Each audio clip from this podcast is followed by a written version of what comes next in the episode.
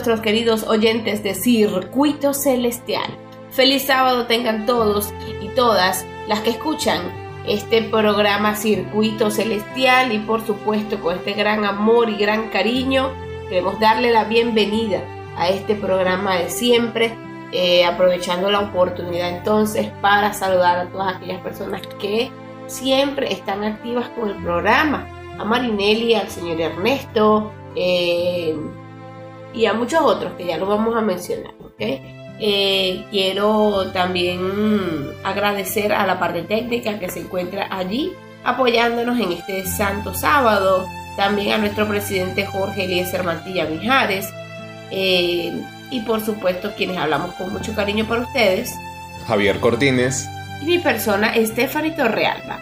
Recordándoles entonces que estamos en este sábado eh, agradecidos con toda nuestra audiencia que ha estado siempre allí fiel, eh, escuchando el programa, edificándose y también, bueno, ayudando pues a, otros a, transferir el mensaje de salvación, ¿ok?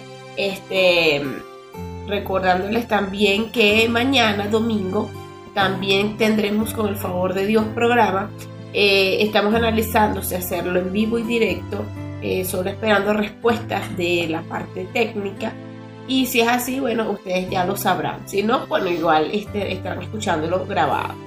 Eh, estamos muy contentos de estar aquí acompañándolos en este sábado, como ya les comentaba, hoy con el pastor Bullón.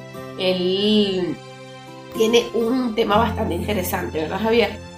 Sí, bueno, muchas gracias a Dios una vez más porque nos permite estar realizando este programa tan maravilloso que es Circuito Celestial, acercándonos al reino de los cielos a través de su palabra.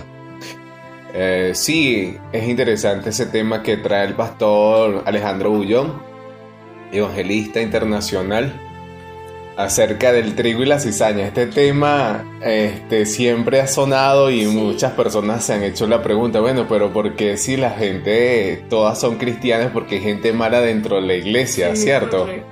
O, oye, yo no quiero ser como ese cristiano, por eso no busco a Dios y eso es una simple excusa porque sabemos que el trigo y la cizaña existen y están dentro, no solamente de la iglesia, en el campo que representa el mundo. Es correcto. Pero viendo dentro de la parábola, y eso es lo que va a explicar el pastor Bullón, me llama mucho, eh, me interesa mucho ese tema en esa parábola cuando Jesús dijo que esa era una obra del enemigo porque se sembró buena semilla en todo el campo. y de repente llegó la noche y el, el enemigo. llegó con la cizaña. El enemigo sembró la cizaña. Eso representa lo que el enemigo está haciendo en los corazones de las personas.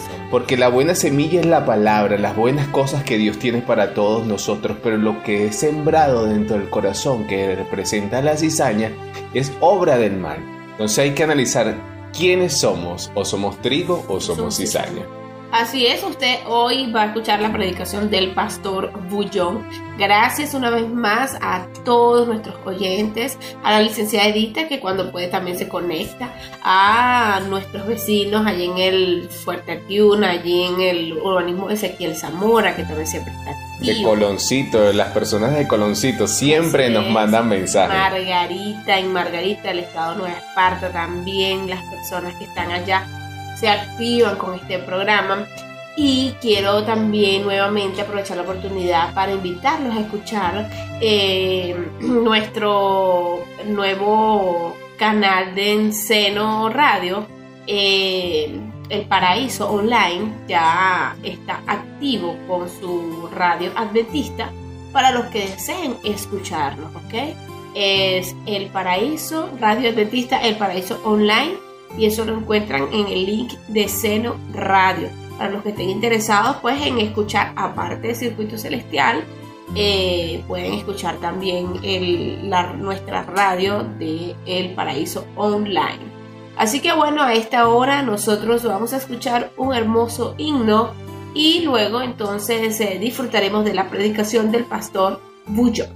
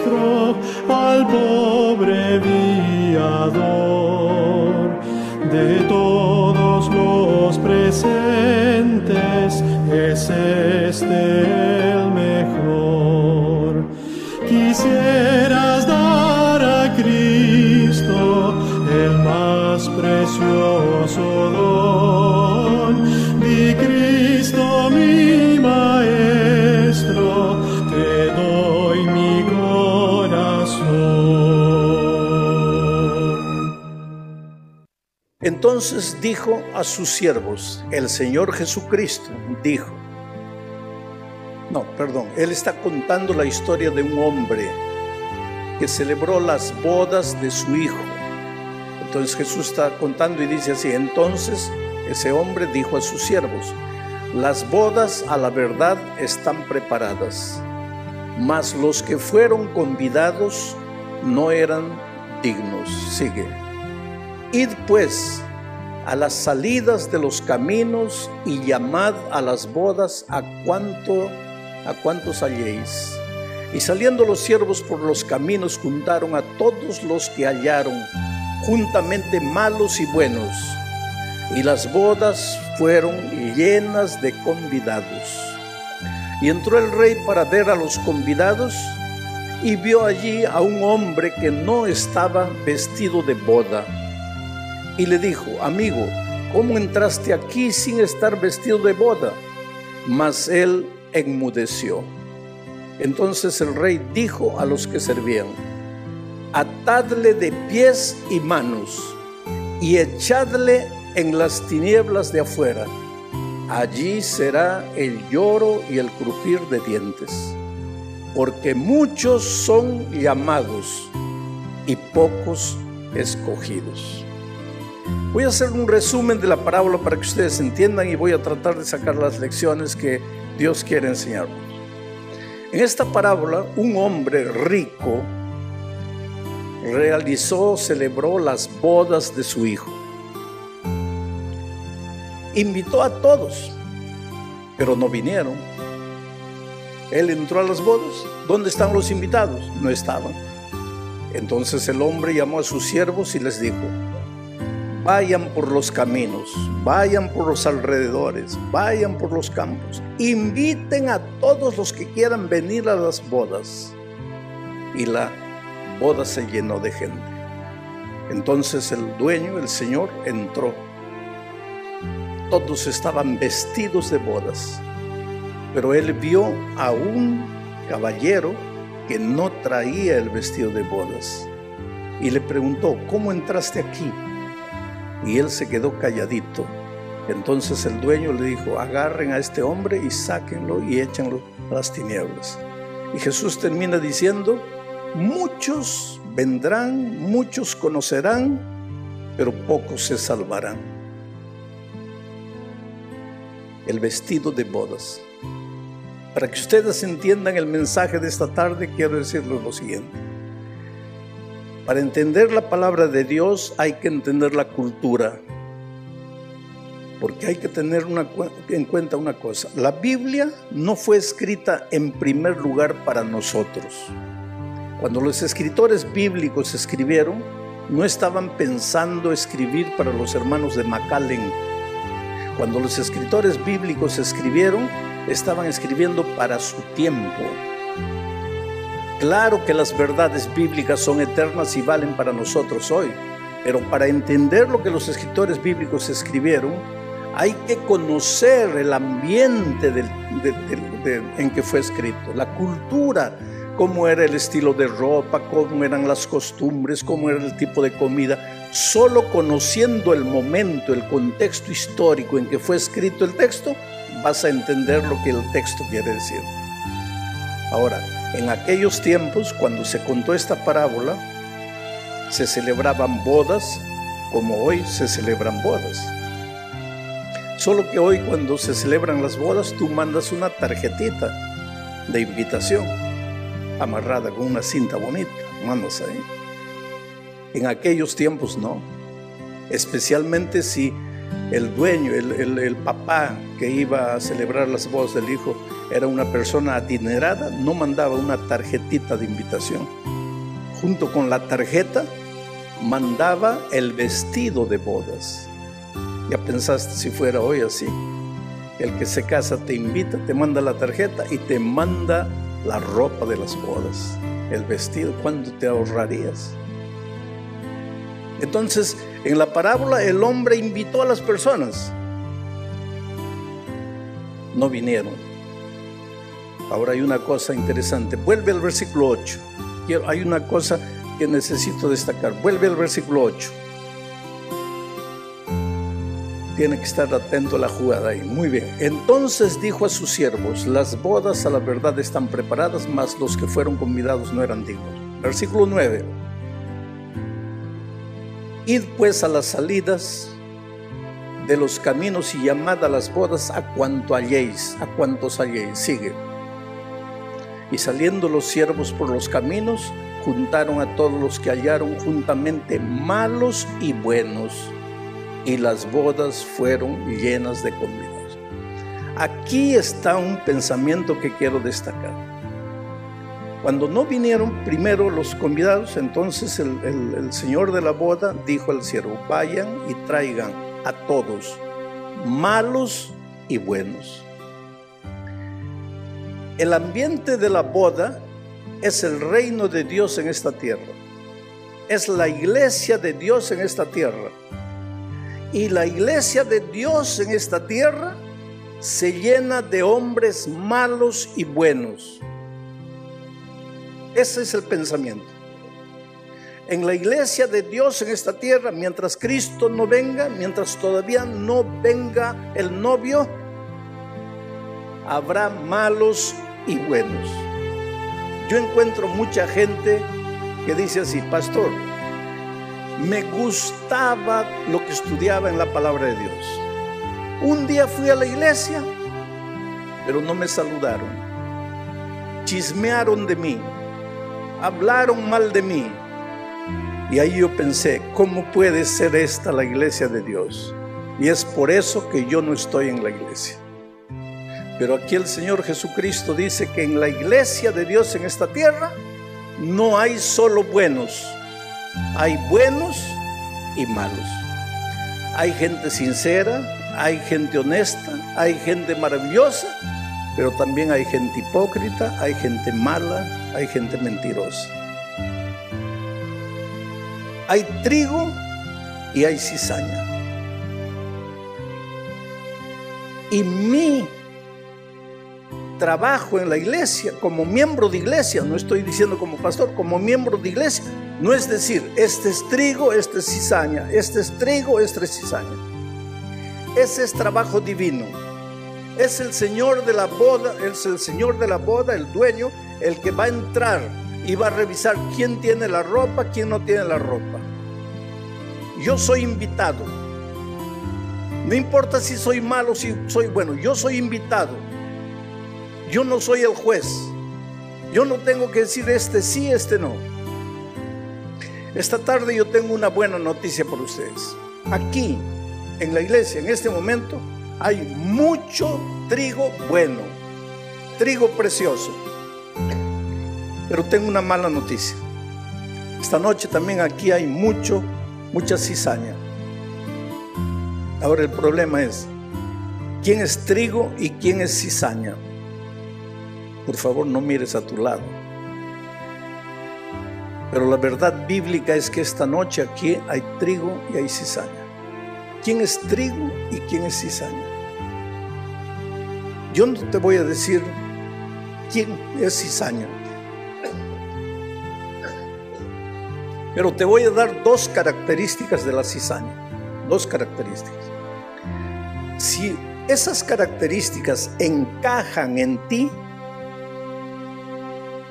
eres cizaña.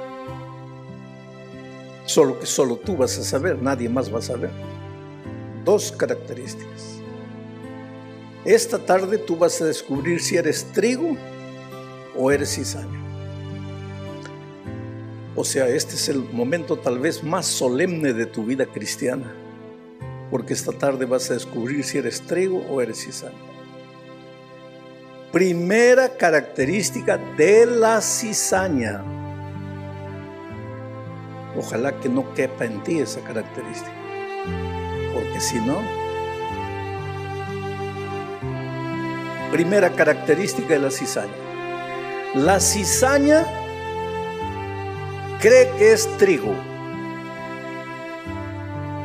¿Cuántos trigos hay aquí? Levante la mano. Cuidado, porque la primera característica de la cizaña es que piensa que es trigo.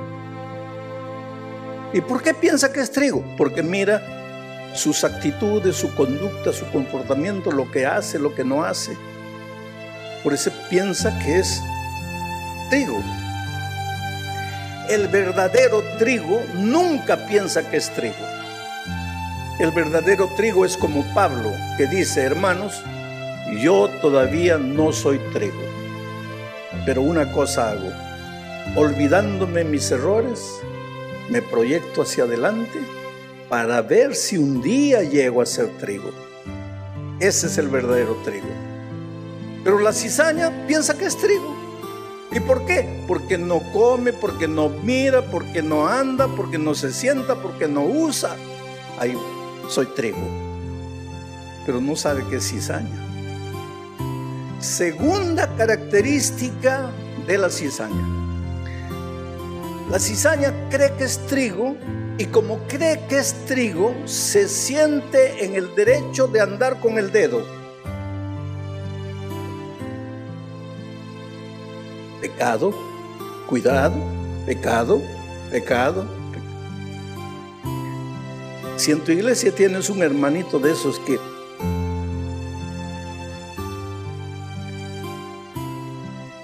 no le digas hola cizaña, pero ve a tu cuarto, arrodíllate y ora por ese pobrecito. Porque ese pobrecito que piensa que es perfecto es una pobre cizaña. Porque la verdadera, el verdadero trigo no está. El verdadero trigo no mira a las personas, solo mira a Jesucristo. Y su vida es tan bonita, su vida es de tanta inspiración el que está a su lado se contagia y quiere ser como él, y el otro también, y el otro también. Y de repente toda la iglesia está incendiada por el testimonio vivo del trigo. Pero la cizaña no, la cizaña piensa que haciendo así va a corregir las cosas. Entonces, primera lección que aprendemos aquí, hay lugar para ti en la iglesia de Dios. Pero en la iglesia de Dios no hay solo buenos, hay también malos. Y a pesar de eso sigue siendo iglesia de Dios. Y ese no es motivo para salir de la iglesia. Tú solo sal de la iglesia el día que el Señor Jesucristo te diga, no quiero verte aquí. Pero Él nunca va a decir eso. Sus brazos siempre están abiertos. Entonces que los hombres te hagan lo que te hagan, que hablen mal de ti, que no te saludaron, que, no te reconocieron, que al otro sí le reconocieron y a ti no, no, no, nada de eso es motivo para que te vayas. Porque en el reino de Dios hay trigo y hay cizaña, hay malos y hay buenos.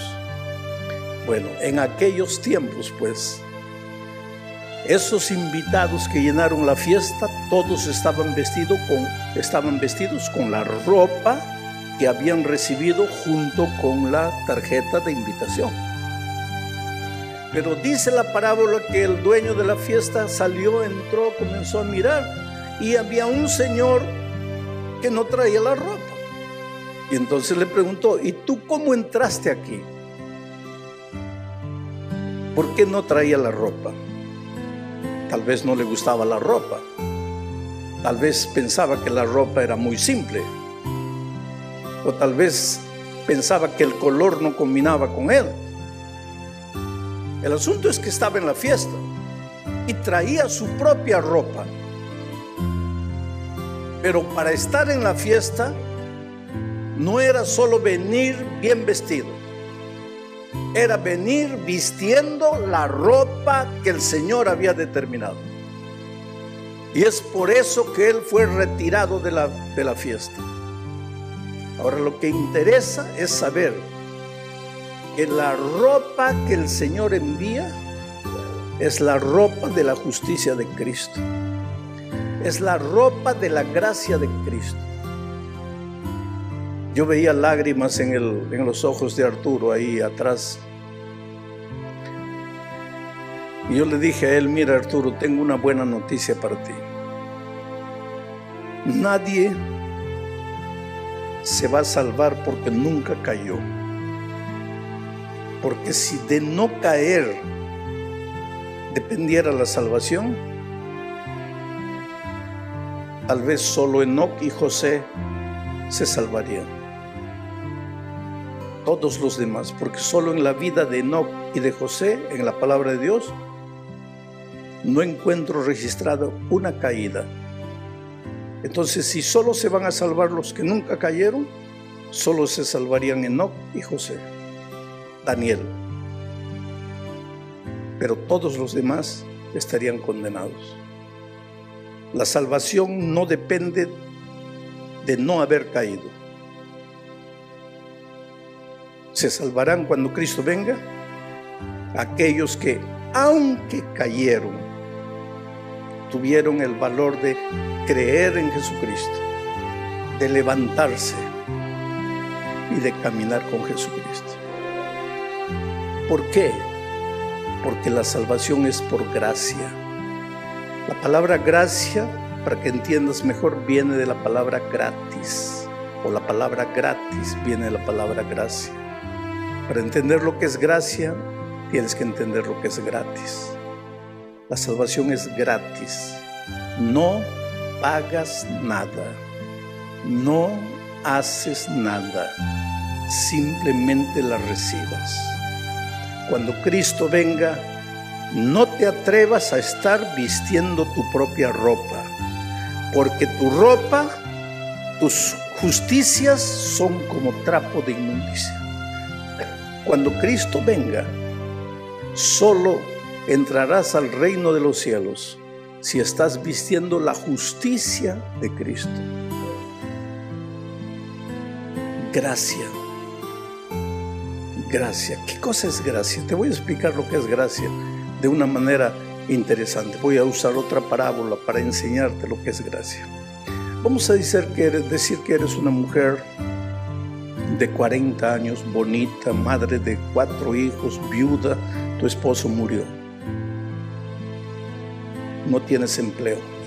Tus hijos están pasando hambre. Una mañana te despiertas, no hay nada para darles de comer le dices al hijito mayor, hijito, quédate aquí, cuida a tus hermanos, yo voy a buscar empleo y te prometo que voy a volver trayendo por lo menos pan y leche. Quédate aquí. Y te vas. Eres una mujer de 40 años. Sigue siendo una mujer bonita, atractiva, luchadora, con garra, no te rindes, tu esposo murió, vas a trabajar, vas a luchar por la vida, vas a mantener a tus hijos, pero no encuentras empleo. Ese día caminas, caminas, caminas, tocas puertas, tocas puertas, buscas aquí, buscas allá. A las 4 de la tarde te sientas en la plaza de la ciudad cansada.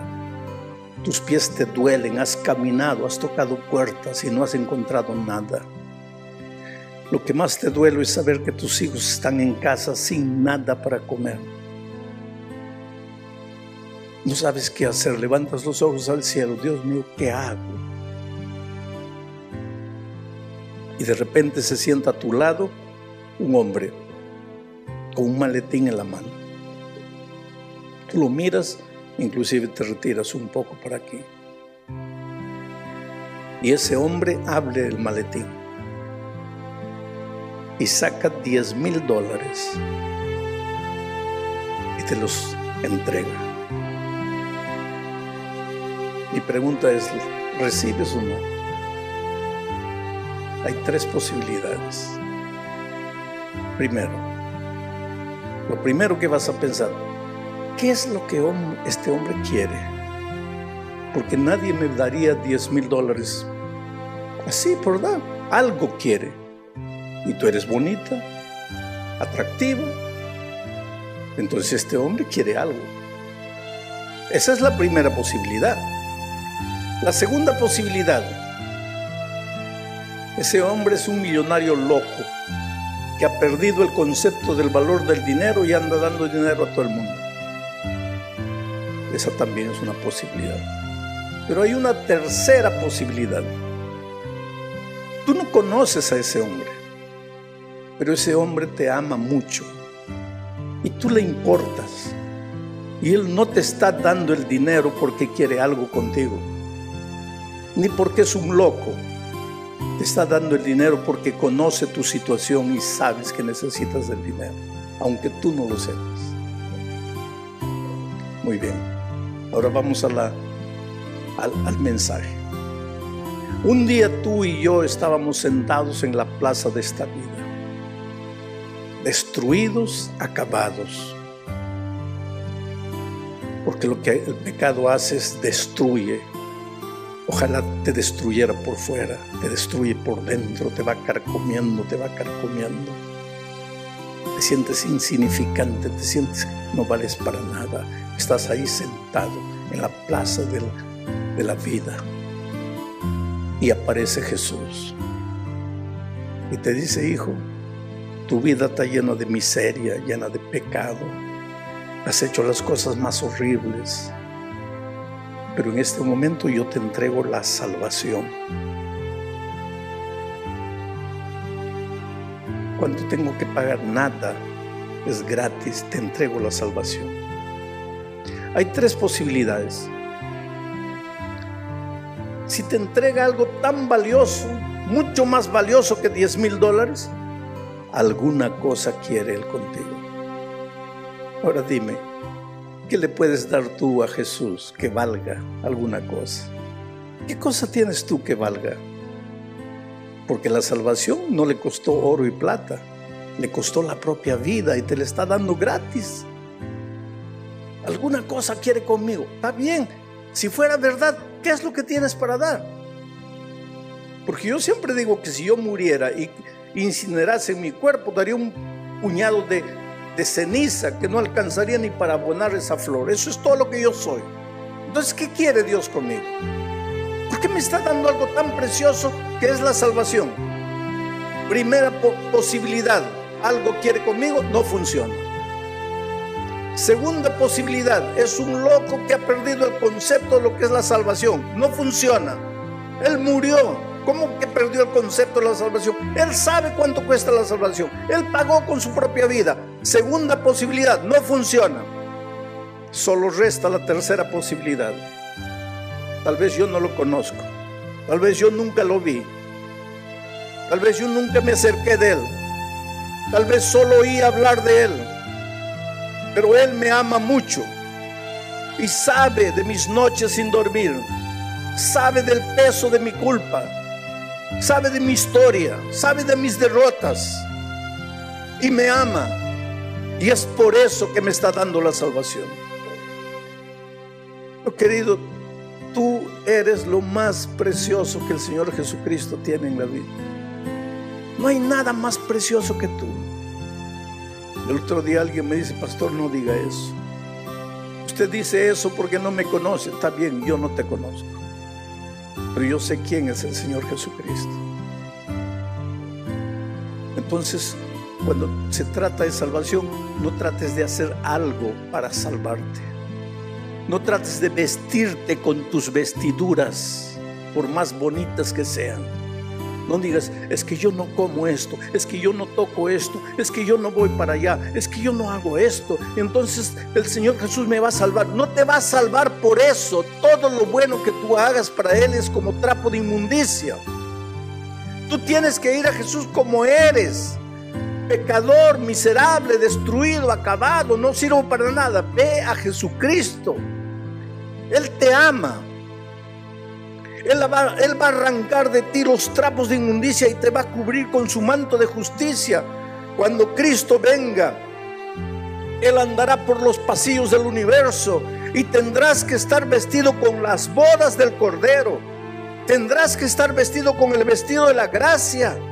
Ay de ti si tú te atreves a estar con tus propios vestidos, serás arrojado a las tinieblas. Las, las buenas obras no salvan.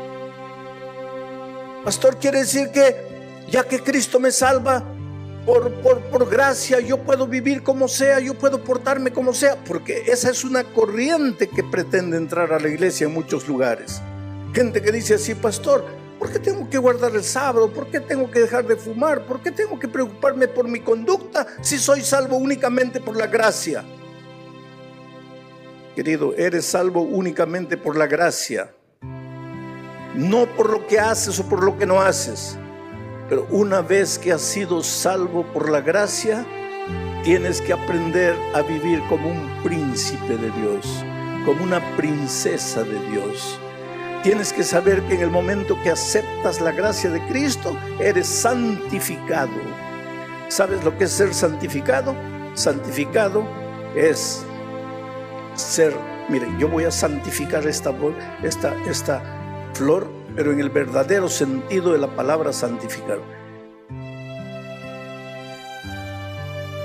Acabo de santificar la flor. ¿Qué quiere decir? Santificar, separar. Aquí está el común de las flores, aquí está el montón de flores. En el momento que tú entregas tu vida a Jesucristo, Jesucristo te santifica, te toma y ahora te separa para el reino de los cielos. Tú vives entre seres humanos, pero ya no eres cualquier ser humano. Ahora perteneces a Jesús. Ahora tu cuerpo es templo del Espíritu Santo. Ahora tus palabras tienen que ser las palabras de un príncipe. Ahora tu conducta tiene que ser la conducta de una princesa, porque has sido apartado, has sido separado para una vida de santidad. Pero no es por tus fuerzas tampoco. Esa vida de santidad la vas a vivir en la medida en que el Señor Jesucristo viva en ti. Y esa es una pregunta que mucha gente me hace. Pastor, cuando llega el momento de la tentación, ¿tengo que esforzarme o no tengo que esforzarme? Vas a entender esta noche lo que te voy a decir. Todos nosotros tenemos voluntad, no hay nadie que pueda decir no tengo voluntad. Solo que nuestra voluntad es una voluntad pecaminosa. ¿Por qué? Porque cargamos la naturaleza pecaminosa. Entonces con esta voluntad pecaminosa no podemos caminar en los caminos de Dios.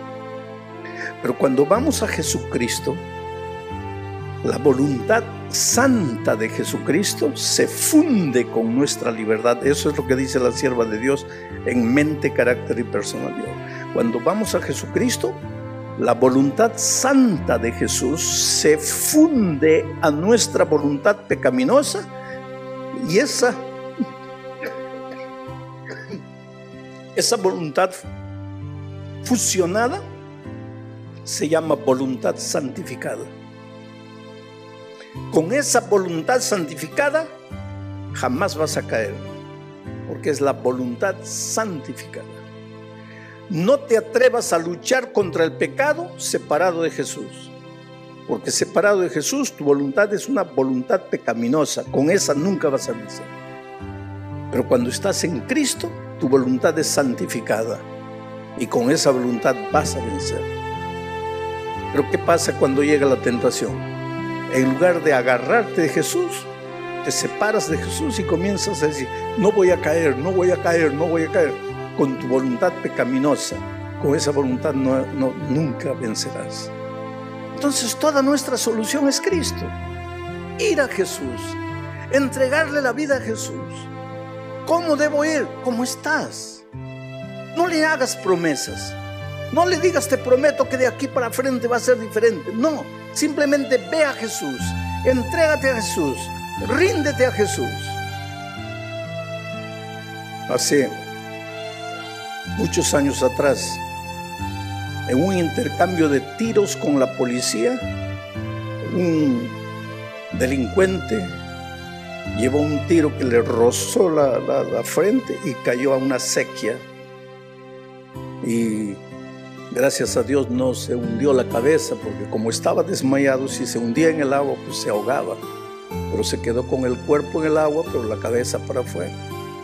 Cuando reaccionó, se dio cuenta que estaba sangrando, salió de la sequía a la orilla del camino y se quedó sentado ahí temblando, pensando. El tiro me raspó y qué tal si iba un centímetro por aquí me, mataba. ¿Qué estoy haciendo con mi vida? En medio de su dolor, levantó los ojos al cielo y dice, Señor, ¿qué hago? Yo no puedo. Yo soy malo, pero te necesito. Yo puedo morir en cualquier momento. Yo no quiero morir. Pero yo no tengo fuerzas para abandonar esta vida. Señor, ¿qué hago? Y en ese momento estaba caminando por la carretera una viejita de la iglesia adventista. Pero una viejita que vivía el Evangelio. Lo vio ahí, todo mal vestido, los, los brazos llenos de tatuajes que mostraban su vida, sangrando le dice, hijo, ¿qué te pasó? El hombre callado, le dijo, mira hijo, yo vivo a 50 metros de aquí, por favor ven conmigo, yo te voy a llevar, te voy a curar. Y lo llevó a la casa, lo curó, le dijo, bañate ahí, yo tengo un hijo que está en otra ciudad, pero tengo ropa de él, te voy a prestar la ropa. Lo vistió, Le dice, ¿y ahora dónde vas? Y él le dice, no tengo a dónde ir. ¿Cómo no tienes a dónde ir? No tienes casa. Dice, tengo, pero si vuelvo allí, voy a volver a la vida que he vivido hasta aquí. Y yo no quiero vivir esa vida. Pude haber muerto hoy día. Yo quiero vivir una vida diferente, pero no sé para dónde ir. Porque si yo vuelvo ahí, voy a volver a la misma vida. Y entonces la viejita le dice, quédate a dormir aquí. Quédate aquí por el tiempo que necesites hasta descubrir qué es lo que vas a hacer. Y comenzó a darle comida.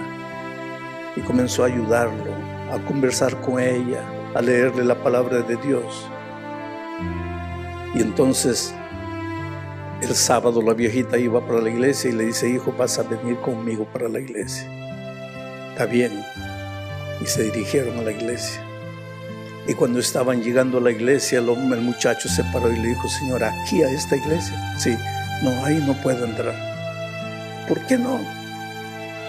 No, señora, yo puedo ir a otra iglesia, pero aquí no, aquí no puedo entrar. ¿Pero por qué no? Porque yo asalté esta iglesia, señora, hace 15 días. Y efectivamente, hace 15 días atrás habían entrado los delincuentes, habían limpiado, se habían llevado computadores, equipo de sonido, se habían llevado todo. Y él era uno de ellos. Y le dice a la señora, yo no puedo entrar. Y la vieja le dice, pero hijo, tú naciste de nuevo, no le entregaste la vida a Cristo. Entonces tú naciste de nuevo. El que asaltó fue otro, no eres tú. Ven conmigo. Y entraron y entre la escuela sabática y el culto, el pastor estaba haciendo los anuncios y el muchacho levantó la mano y dijo, pastor, ¿podría darme un minuto para pedirle perdón a la iglesia? Pero, ¿perdón por qué? Por favor, pastor, deme un minuto. Y la ancianita le dijo al pastor, pastor, déjelo hablar. Y el muchacho vino aquí adelante y dijo, hermanos, perdónenme. Hace 15 días ustedes fueron asaltados. Les robaron los computadores, el equipo de sonido, todo. Yo fui el asaltante. Pero yo no conocía a Jesucristo. Y esta semana sucedió algo en mi vida. Y en medio de mi dolor Dios me envió a esta anciana. Y ella cuidó de mí y ella me habló de Jesucristo. Y yo le he entregado mi vida a Jesucristo. Y yo les prometo que les voy a devolver todo pero en este momento no tengo dinero, no tengo nada. Denme un tiempo, yo les confieso mi pecado y yo les voy a devolver todo. Solo que el Espíritu de Dios tomó a la iglesia esa tarde y todos empezaron a llorar y dijeron, no, no necesitas, no necesitas devolvernos. Eres bienvenido, eres nuestro, miembro de nuestra familia. Ese muchacho cambió completamente de vida. El siguiente sábado escuchó decir que iban a dar un curso de colportores para colportaje y él fue y aprendió a colportar y comenzó a colportar. Y cuando hizo un poco de dinero, pagó a la iglesia el equivalente a lo que había robado y dijo, voy a ir pagando mes tras mes, pero voy a pagar. No, no necesitas pagar, no, yo quiero pagar para estar en paz con Dios. Yo fui a la ciudad de Cuyabá, allá en el Brasil, y él iba a ser bautizado. Y me dijeron, pastor, converse con él, está atrás. Y él estaba acompañado de un muchacho mal encarado, con un, gorro así, hasta aquí, lentes oscuros en medio de la oscuridad. Y le digo, Alexandre era su nombre. Ya me contaron tu historia, qué bueno que te vas a bautizar. Él me dice, pastor, lo primero que hice fue buscar a un compañero de banda y lo he invitado para que vea mi bautismo. Y yo le digo, oye, felicitaciones por acompañar a tu amigo. Y él me dice que ese es un tonto, se ha dejado engañar, pero somos compadres y yo estoy aquí para darle el mayor apoyo en lo que está haciendo. Yo no acepto, yo no entiendo, él es un tonto, es un débil, es un flaco, pero yo estoy aquí para darle fuerza. Le dije, bueno, está bien, siéntate ahí, escucha el mensaje. Comenzó la predicación y al final del mensaje conté la historia de Lechandre, lo llamé, se bautizó. Y entonces comencé a hacer la invitación, el llamado. ¿Cuántos quieren entregarse a Jesucristo? Jesús no te va a recibir porque eres bueno. Ven a Jesús, tráele tu corazón como estás, tráele tu vida como estás. Eres un delincuente, ven. Eres un marginal, ven. Eres un hombre derrotado, ven. Esta es tu noche, esta es tu oportunidad. Y muchas personas comenzaron a venir, pero yo veía al amigo de, de Alexandria allá sentado, nervioso, se sacaba el gorro, se volvía a poner, se sacaba los lentes, se volvía a poner, se movía para aquí, se movía para allá. Y yo sabía que el Espíritu de Dios lo estaba tocando. Él estaba sufriendo, entonces comencé a insistir, a insistir, a insistir. Y de repente él dio un grito en medio de la multitud. ¡No! y comenzó a venir corriendo por el corredor así. Y llegó hasta aquí, metió la mano al bolsillo y sacó un revólver. Y, y cuando yo vi el revólver en la mano pensé, este me va a matar, este me va a disparar. Y él se dio cuenta que yo me quedé quieto y me dijo, perdón. Agarró el revólver por el caño y me lo entregó. Y llorando dice, pastor, no, yo no lo quiero matar yo me estoy entregando a Jesucristo. Yo me estoy rindiendo a Jesús. Y aquí está el revólver. Se acabó mi vida. Si Alexandre, mi mejor amigo, se está bautizando, yo también un día quiero bautizarme. Ese es el poder de Jesucristo. Tal vez tú no eres un delincuente, un marginal, un traficante de drogas, nada, pero el Espíritu de Dios te está tocando. No eres feliz, cuando llega la noche no puedes dormir. Sientes un vacío en el corazón. De antes me preguntaron en la entrevista, ¿cuál es el secreto de la buena salud, pastor? Porque por ahí alguien dice, no, que el pastor Bullón está con cáncer. gracias a Dios estoy bien. Entonces mi hijo que me estaba entrevistando dice, pastor, usted está 100%. Le digo, estoy 200%. Estoy bien. Y él me pregunta, ¿cuál es el secreto de la salud?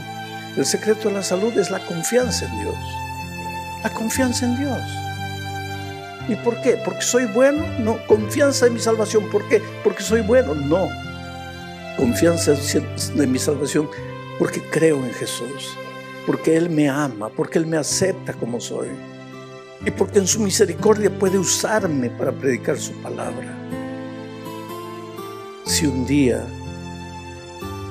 el Señor Jesús me da el privilegio de entrar en el reino de los cielos, seguro que va a haber una fila enorme para abrazarlo a mí no me gusta hacer fila para nada, pero voy a esperar mi turno. Porque cuando llego, mi vez, yo quiero abrazar a Jesús. No le voy a decir una palabra, simplemente gracias, porque me cuidó, porque me usó, porque me rescató, porque me encontró, porque me dio paz en el corazón. Pero hay gente que no puede dormir hay gente que no tiene paz. Hay gente que no sabe si se va a salvar o no. Vive con miedo de la persecución, con miedo del decreto dominical. ¿Por qué? Ven a Jesucristo. Entrégate a Jesús. Devuélvete a Jesús. Acepta su ropa de justicia. No confíes en ti. No confíes en tus fuerzas.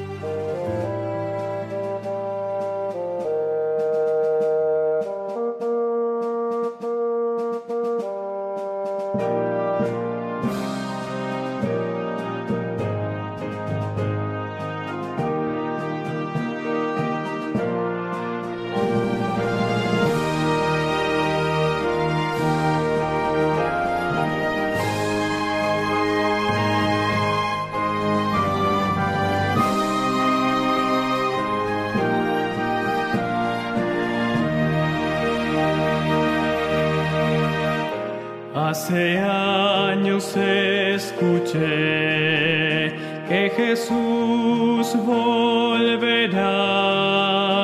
Con gozo acepté esta verdad. La esperanza firme está, pues ahora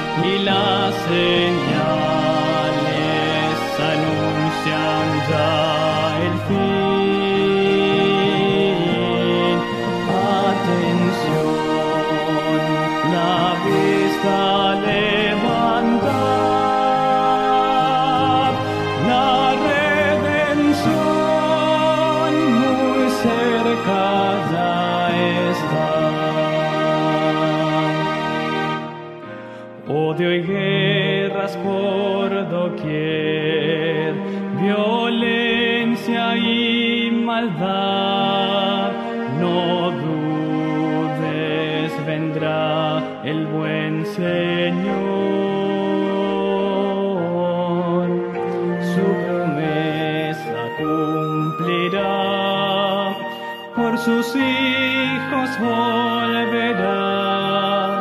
Si confiad pronto nuestro rey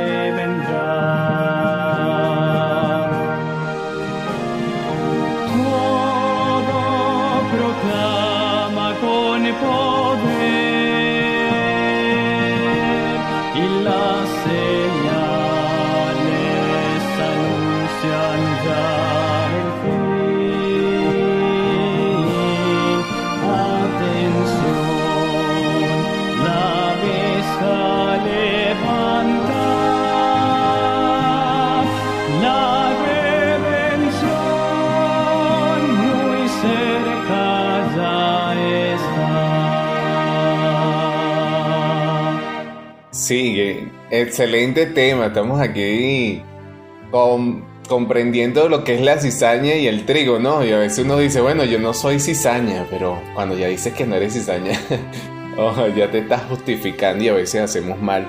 Excelente predicación del pastor Alejandro Bullón. Gracias a, a- a Dios que le ha dado sabiduría para llevar este mensaje de salvación tan preciso. Feliz semana, Javi. Feliz semana.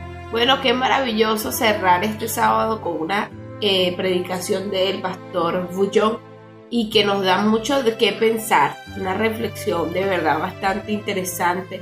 Debemos eh, pensar que somos verdaderamente. ¿Somos trigo o somos cizaña? ¿Será que estamos siendo piedra de tropiezo para otros? Es interesante esto porque debemos evaluarnos. Aquel que dice, no, yo no soy cizaña, ese es el que más cizaña es. Sí. Entonces debemos eh, analizar qué estamos haciendo con nuestras vidas, si verdaderamente estamos haciendo la voluntad de Dios o estamos en ese lugar, para qué. Este, debemos hacernos muchas preguntas que nos hagan entender si somos trigo o somos cizaña. Y que si estamos en esa condición de cizaña, vayamos a Dios con un corazón eh, dispuesto a cambiar, con un corazón dispuesto a, bueno, a, a ya no seguir siendo esa piedra de tropiezo para nuestros hermanos y para nuestros amigos. Sí, bueno, lo, dice, perdón, que el amor tiene que ser sin fingimientos, ¿no? Y a veces la hipocresía y todas estas cosas que la mayor parte de las personas de fuera ponen por excusa de ir a la iglesia, de seguir a Cristo. Pero yo le digo a todas esas personas en esta hora que hay que colocar nuestros ojos en el autor y consumador de nuestra fe, que es Cristo Jesús. Así Si hay que compararse con alguien, comparémonos con Él. Así es. Bueno, yo a esta hora quiero invitarlos nuevamente a escuchar nuestro programa, a nuestro programa mañana a las 10 de la mañana, Circuito Celestial. Eh, mañana seguimos con el tema del sábado, ¿cierto, Javier? Sí. Y este, bueno, va a ser un programa bastante interesante. El sábado en el tiempo del En fin. el tiempo del fin. Esto es interesante porque hemos venido conversando de cómo guardarlo y todo esto. Si usted tiene algún interrogante, no olvide el punto de contacto 0424-303-4185. 0424-303-4185. Bueno, y ahora sí nosotros llegamos gracias a nuestro patrocinante Refri Repuestos Tecnoaire. Recuerda que con Refri Repuestos Tecnoaire, bueno, tienes la solución en tus manos para la reparación o servicio técnico en toda la línea blan- en toda la línea de refrigeración doméstica, industrial y comercial. Por supuesto, también reparan tus aires acondicionados y línea blanca. También tienen repuestos a la venta a nivel nacional y el servicio delivery hasta la puerta de tu casa. ¿Qué estás esperando? Contacta a Mario Benítez al 0424-194-8980. También lo puedes llamar al 0412-970-0225. Ubícalos en el Minicentro Comercial Capriles, local 4D y 6D. Planta baja, Avenida Lecuna, esquina de Puente, Nuevo a Puerto Escondido. Recuerda que están en el silencio, allí donde está el edificio El Nacional. Ellos son ref repuestos Tecnoaires de Mario Benítez. Nosotros nos despedimos con ese gran amor en la parte técnica, allí están nuestros amigos militares, siempre activos con nosotros.